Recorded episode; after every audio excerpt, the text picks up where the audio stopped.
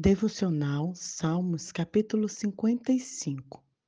Dá ouvidos, ó Deus, à minha oração, e não te escondas da minha súplica. Atende-me e responde-me. Sinto-me perplexo em minha queixa e ando perturbado.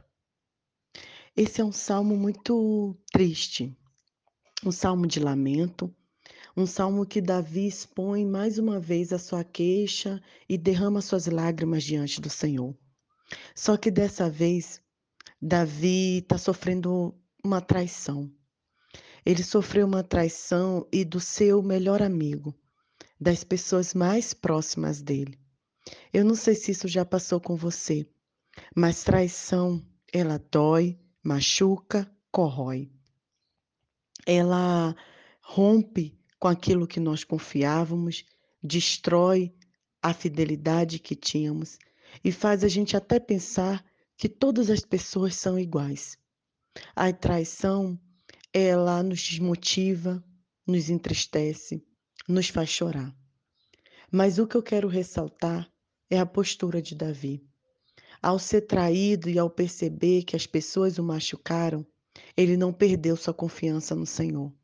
Ele não deixou de olhar para o Senhor e de clamar para aquele que nunca vai nos desamparar, para aquele que nunca vai nos trair. Sim, de fato, a traição pode acontecer, pode fazer tudo isso conosco, doer, machucar, corroer. Mas o Senhor, ele nos livra, nos cura e ressignifica a nossa dor.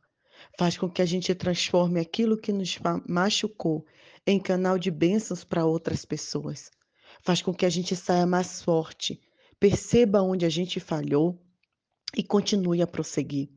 De maneira alguma, isso que se passou com Davi ou que talvez se passe com você pode te deixar caída.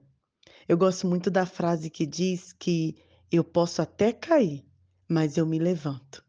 Prostrado nós não ficaremos, porque nós temos o nosso Deus. E aí, no final do salmo, que ele vai, depois dele trazer tudo que fizeram com ele, todas as opressões que ele é, passou, ele diz assim: Mas eu confio os teus cuidados ao Senhor, confia os teus cuidados ao Senhor. Ele nos dá um conselho e ele te susterá. Jamais permitirá que o justo seja abalado. Em outras versões diz assim: coloque a sua preocupação para o Senhor.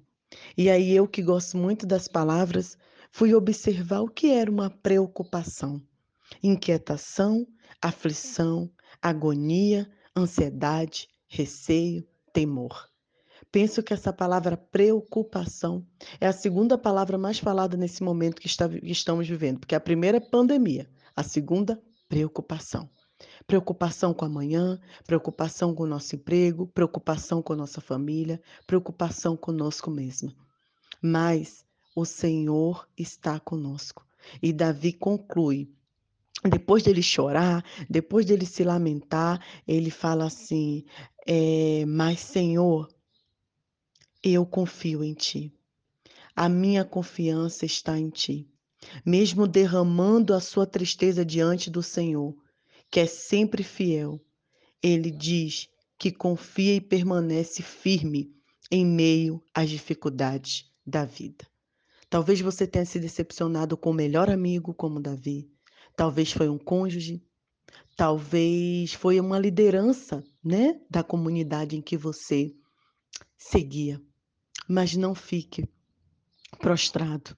Se lamente e se derrame diante do Senhor. Coloque diante do Senhor, inclusive o nome dessas pessoas, mas se erga, porque o Senhor, ele cura, ele livra e ele ressignifica a nossa dor.